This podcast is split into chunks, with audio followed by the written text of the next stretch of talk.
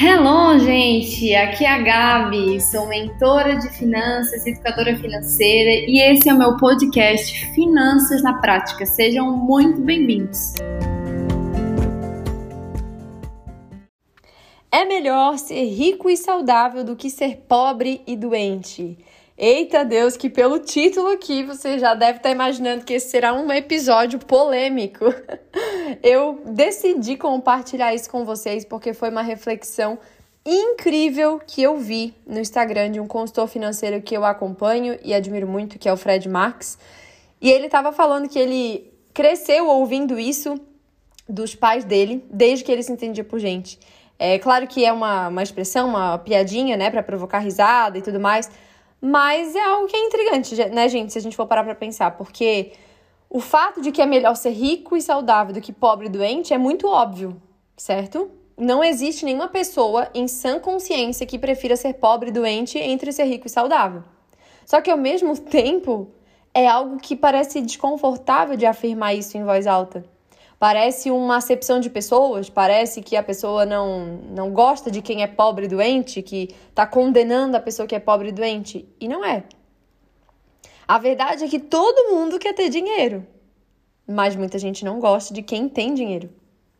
Olha só que interessante. E aí, gente tô com um pouco de, de rinite aqui, tá? Hoje acordei espirrando, então se eu fungar aqui, você já sabe por quê. A maioria das pessoas não gosta de quem tem dinheiro, por quê? Trauma do tempo de escola, vivências familiares, é, a posse do dinheiro está muito associada a atributos muito negativos, o egoísmo, a ganância, a mesquinhez, e até mesmo se a gente for parar para pensar, esses dias eu ainda estava falando isso com uma amiga.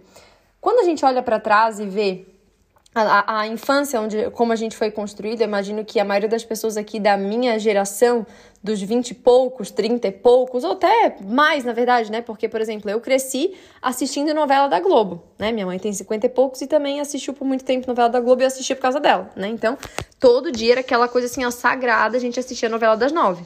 E na novela das nove, independente de qual tipo de novela que fosse, o rico era sempre o vilão, o rico era sempre o errado e o pobre era o bonzinho, gente. O pobre era gente boa. Sabe aquela famosa expressão assim, ó, sou pobre, mas sou limpinho? Como se uma coisa, sabe, fosse uma compensação da outra. Olha só quantas coisas vão sendo criadas no nosso subconsciente da visão de riqueza. Eu lembro de uma mentorada que ela falou para mim o seguinte, que a mãe dela sempre falou muito mal de gente rica que quem era rico é porque tinha feito alguma coisa de errado, que rico, e falava um monte de coisa de rico.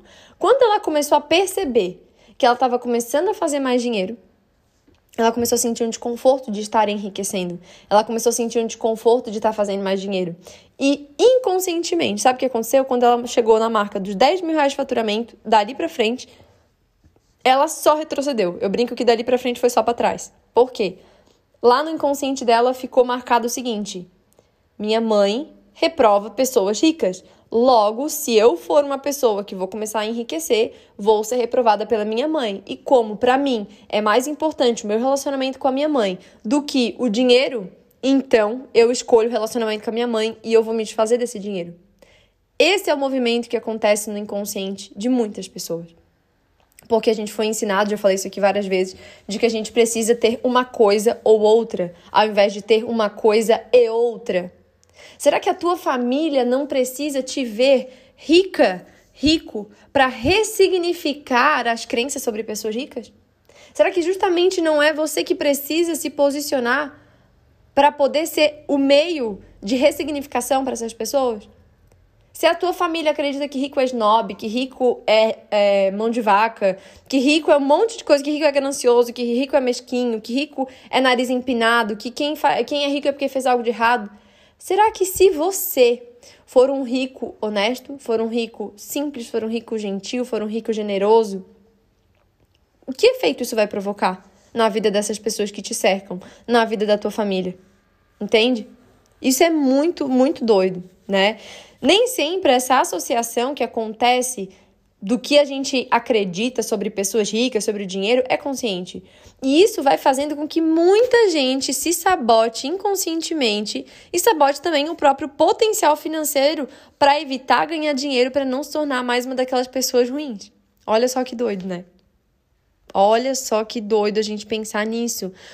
Para para olhar aí para tua vida. Quantas vezes você já não se auto-sabotou de ser promovido no, na, na empresa que você trabalha, de aceitar propostas de trabalho melhores dentro do teu próprio negócio, de atender clientes que estão dispostos a te pagar mais? Porque existe uma autossabotagem interna e essa autossabotagem é porque lá no fundo você não quer ser uma pessoa ruim. E o nosso cérebro ele não trabalha com incoerência. De forma alguma. Então, se eu acredito, se eu tenho um estereótipo, isso é uma coisa muito interessante para você refletir, tá? Qual é o estereótipo que você tem de alguém rico? Qual o estereótipo que você tem de uma pessoa organizada com dinheiro? Duas perguntas. Qual é o seu, a visão do estereótipo que você tem para esses dois perfis de pessoas? Por quê? O que acontece? Eu lembro que tinha uma cliente, ela era engenheira, ela trabalhava para algumas empresas a empresa, ela já tinha um próprio negócio, trabalhava para outras empresas e ela tinha uns clientes que eram muito, muito, muito ricos e eles faziam uma, uma chantagem emocional com ela, assim, sabe? E o que acontece? Eles, eles pegavam muito no emocional dela como, como prestadora de serviço para eles e isso fazia ela se sentir muito. Ai, como que eu posso dizer a palavra? Me fugiu aqui. Mas ela se sentia. Ai, me, me fugiu a palavra, mas enfim não era nem um pouco agradável para ela e ela tinha medo de se corromper, de ao ficar rica, ela se tornar como aqueles homens ricos, como aqueles clientes ricos que ela tinha. Por quê? Porque ela não tinha um referencial próximo de alguém que era rico e que era honesto, que era uma pessoa correta, uma pessoa simples, uma pessoa alegre, uma pessoa que não passava os outros para trás, entende? E aí, como ela é uma pessoa de princípios, de valores, e ela não queria se corromper, sabe qual era a forma que ela estava encontrando de se defender? Se livrando de todo o dinheiro, com um salário de 15 mil reais, de 13 ou 15 mil reais, sem sobrar absolutamente nada. Entende? Porque ela não queria ser aquela pessoa rica. No fundo, ela queria. Ela até queria ser rica, mas ela não queria ser rica como aqueles outros ricos, entende? Então a gente precisa tá muito, ter muita clareza de qual é o modelo mental que a gente tem. Porque, por exemplo, eu tive um, um casal que eu atendi, que esse casal, eles viviam a vida assim, um dia de cada vez, como se não houvesse amanhã, e gastavam tudo que eles queriam, e estavam lá com cartão de crédito nas alturas. E quando eu parei para entender qual era o modelo mental que eles tinham de alguém organizado com dinheiro, primeiramente, os dois tinham essa visão da mãe deles, de cada um, né? E tanto a mãe dele quanto a mãe dela eram bem mão de vaca, bem daquela muquirana, assim, sabe? Que tem condição de viver bem, só que vive muito aquém daquilo que poderia estar vivendo. Por quê? Pelo medo da falta do dinheiro pelo medo do dinheiro acabar. E aí eram pessoas que poderiam estar vivendo numa casa melhor, viajando com frequência, mas estão vivendo aquela vidinha pacata. E nada contra a vidinha pacata, mas o que eu tô dizendo é porque essas pessoas estão vivendo aquém, muito aquém do desfrute que elas poderiam estar vivendo, pelo medo do dinheiro acabar. E aí, quando eles olhavam para alguém, porque essa é a mãe deles, tanto a mãe dele quanto a mãe dela, tinham dinheiro guardado, sabe? Tanto que emprestavam quando precisava e tal mas não era a pessoa que eles queriam se tornar. E aí, quando eles pensavam em alguém, em ser alguém organizado com dinheiro, o único caminho que eles encontravam, o único modelo, a única forma que eles encontravam de ser alguém que tem o dinheiro organizado, que tem controle, era a mãe. E quando olhava para aquilo, falava: Não, eu não quero. Eu quero viver a vida, eu quero viajar, eu quero comer bem, eu quero ir em bons restaurantes, eu quero morar num bom lugar, eu quero. Enfim, quero ter qualidade de vida, quero uma vida abundante, né? E aí eles ficavam naquele meio do caminho, tem que escolher entre uma coisa ou outra. Ou eu vou ser aquela pessoa organizada, chata, metódica, muquirana, ou eu vou ser alguém que viva a vida. E aí, como não tinha um modelo para mostrar, para provar que é possível ser uma coisa e outra, que é possível sim ser alguém organizado com dinheiro, mas não só nesse estereótipo da escassez e da de ser uma muquirana mão de vaca, mas sim é possível ser alguém que tem controle da vida financeira e ao mesmo tempo desfruta de sua vida. É possível ser alguém que tem esse hábito na sua vida de fazer uma gestão bem feita do seu dinheiro, de parar, planejar o seu mês, planejar os gastos da semana, se planejar com antecedência, mas também ser alguém que tem flexibilidade para lidar com, com gastos imprevistos, que tem o dinheiro guardado para lidar com emergências, entende? Só que ninguém nunca fala sobre isso. Porque existem, infelizmente, perto de nós poucas referências de como viver dessa forma, como ser assim. Então, essa associação que acontece de forma inconsciente, ela pode estar prejudicando a tua vida financeira. Porque se você acredita que para você ser rico, por exemplo, uma outra associação que muita gente faz, de que para ser rico tu precisa trabalhar muito. E aí tu tens um negócio, por exemplo, que hoje tu fatura 5 mil. E aí tu acha que para faturar 40 mil tu tem que trabalhar muitas e muitas e muitas. Tipo assim, multiplicar a quantidade de horas que tu trabalha hoje para fazer 5 mil para conseguir fazer 40, né? Como alguém que quer que tem um faturamento de 10, quer faturar 20, acha que vai ter que trabalhar dobrado. Se hoje trabalha 8, vai ter que trabalhar 16. Não é uma crença errada sobre pessoas ricas, sobre enriquecer. Porque o enriquecimento não tem a ver somente com as horas trabalhadas, porque se a gente fosse pensar só em horas trabalhadas, quem teria muito mais dinheiro não seriam as pessoas que são ricas, seriam as pessoas que são muito trabalhadoras. Tem muita gente no dia a dia na labuta que trabalha muito, muito, muito mesmo e não está enriquecendo. Por quê? Porque não é isso. Até ontem eu vi uma frase que eu achei muito interessante. Quem ganha 100 vezes mais que você não é 100 vezes mais inteligente que você.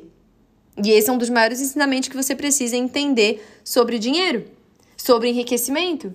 Hoje, por exemplo, com o meu negócio, eu faturo o dobro nesse ano de 2023, que eu estou gravando esse áudio aqui. Hoje eu faturo o dobro do faturamento que eu tinha lá no início do ano. Agora, no final de, de 2023, eu faturo o dobro do que eu faturava lá em janeiro, só que sem trabalhar o dobro. Como que eu fiz isso? Existem estratégias que a gente pode aplicar no nosso negócio para aumentar a lucratividade sem que seja necessário necessariamente trabalhando mais.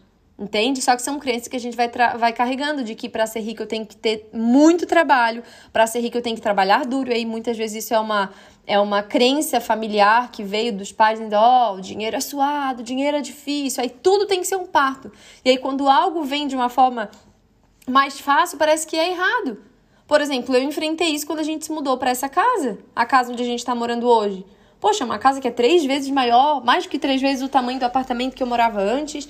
A gente pôde estar tá aqui com dois anos de casado só.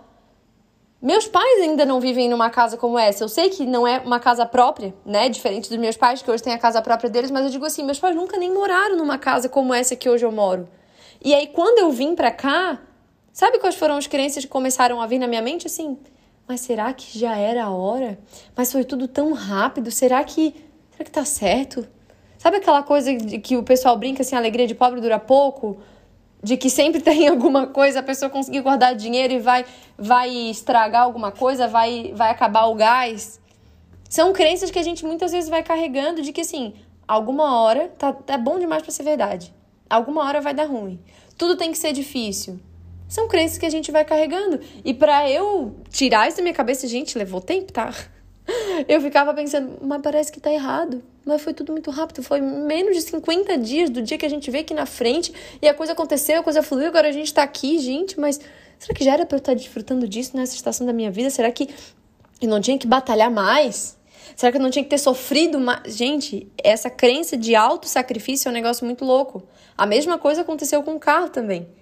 O tempo inteiro a gente tem que ir lutando contra, porque a nossa mente está programada para isso. Ficava pensando, será que Sabe? Mesmo pensamento da casa, mesmo pensamento. Então, assim, finalizando aqui, né, para concluir. Você prefere ser uma pessoa rica e saudável ou ser uma pessoa pobre e doente? Óbvio que não depende só da tua vontade, mas uma boa resposta para essa pergunta já ajuda bastante. Se você prefere ser rico e saudável do que pobre e doente, eu prefiro ser rica e saudável. Eu não preciso escolher entre uma coisa ou outra. Eu não preciso ser rica, mas para ser rica eu tenho que ser doente doente emocionalmente, eu tenho que sacrificar minha saúde física, eu tenho que não ter uma rotina de atividade física, eu, eu para eu enriquecer, eu tenho que comer só porcaria, porque a minha para eu conseguir enriquecer, a minha rotina tem que ser tão louca que eu não vou conseguir parar para me alimentar bem. Não. Não, mas aí eu sendo pobre, pelo menos eu consigo ter saúde, porque daí eu tenho tempo. Não, gente, eu, eu tô aqui para te falar. Eu tenho construído uma vida abundante com esse equilíbrio. Entende? Eu hoje estou num processo de enriquecimento. Tem muita estrada pela frente ainda. Me considero muito no início dessa jornada, mas eu poderia inclusive já estar mais longe nessa jornada se eu estivesse escolhendo ser rica e doente, mas eu escolhi ser rica e saudável. Entende? E por este motivo, hoje, por exemplo, eu trabalho menos. Eu não trabalho o dia inteiro. Eu trabalho da uma às sete e às vezes até menos. Tem dias que eu posso trabalhar até menos. Não trabalho aos finais de semana, não trabalho de manhã, não trabalho à noite. Todas as minhas manhãs eu acordo cedo, sim, mas não para trabalhar. Eu acordo cedo para viver. Eu acordo cedo para ir, ó, todo dia torno das 5h40 o celular toca. E a gente, eu e meu marido, a gente levanta, vai pra academia, a gente faz nosso treino. Quando tenho treino de corrida, eu vou lá e faço treino de corrida também, igual hoje. Volto para casa, tomo meu café da manhã com calma junto com ele, tenho meu tempo de devocional com Deus, vou arrumar minha casa. Enquanto isso, estou ouvindo podcast, estou ouvindo pregação. Depois eu vou, quando tá um sol, vou pra piscina aqui do condomínio, sento para ler um livro, enfim, umas 11 horas da manhã eu subo, vou lá tomar meu banho, me arrumar, ficar cheirosa, passar minha maquiagem, arrumar meu cabelo pra começar meu dia de trabalho.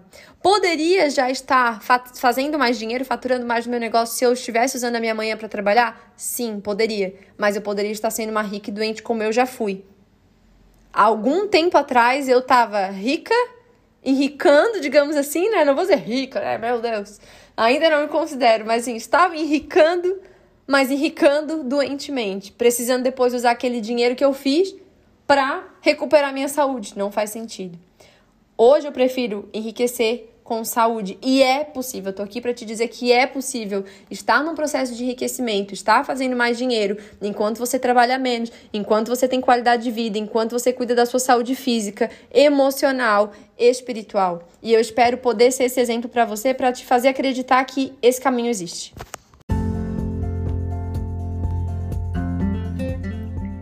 E se você curtiu esse podcast, continua aqui me acompanhando, me segue aqui no Spotify, porque toda semana vai ter conteúdo inédito aqui para vocês sobre como aplicar princípios de finanças na prática na sua vida.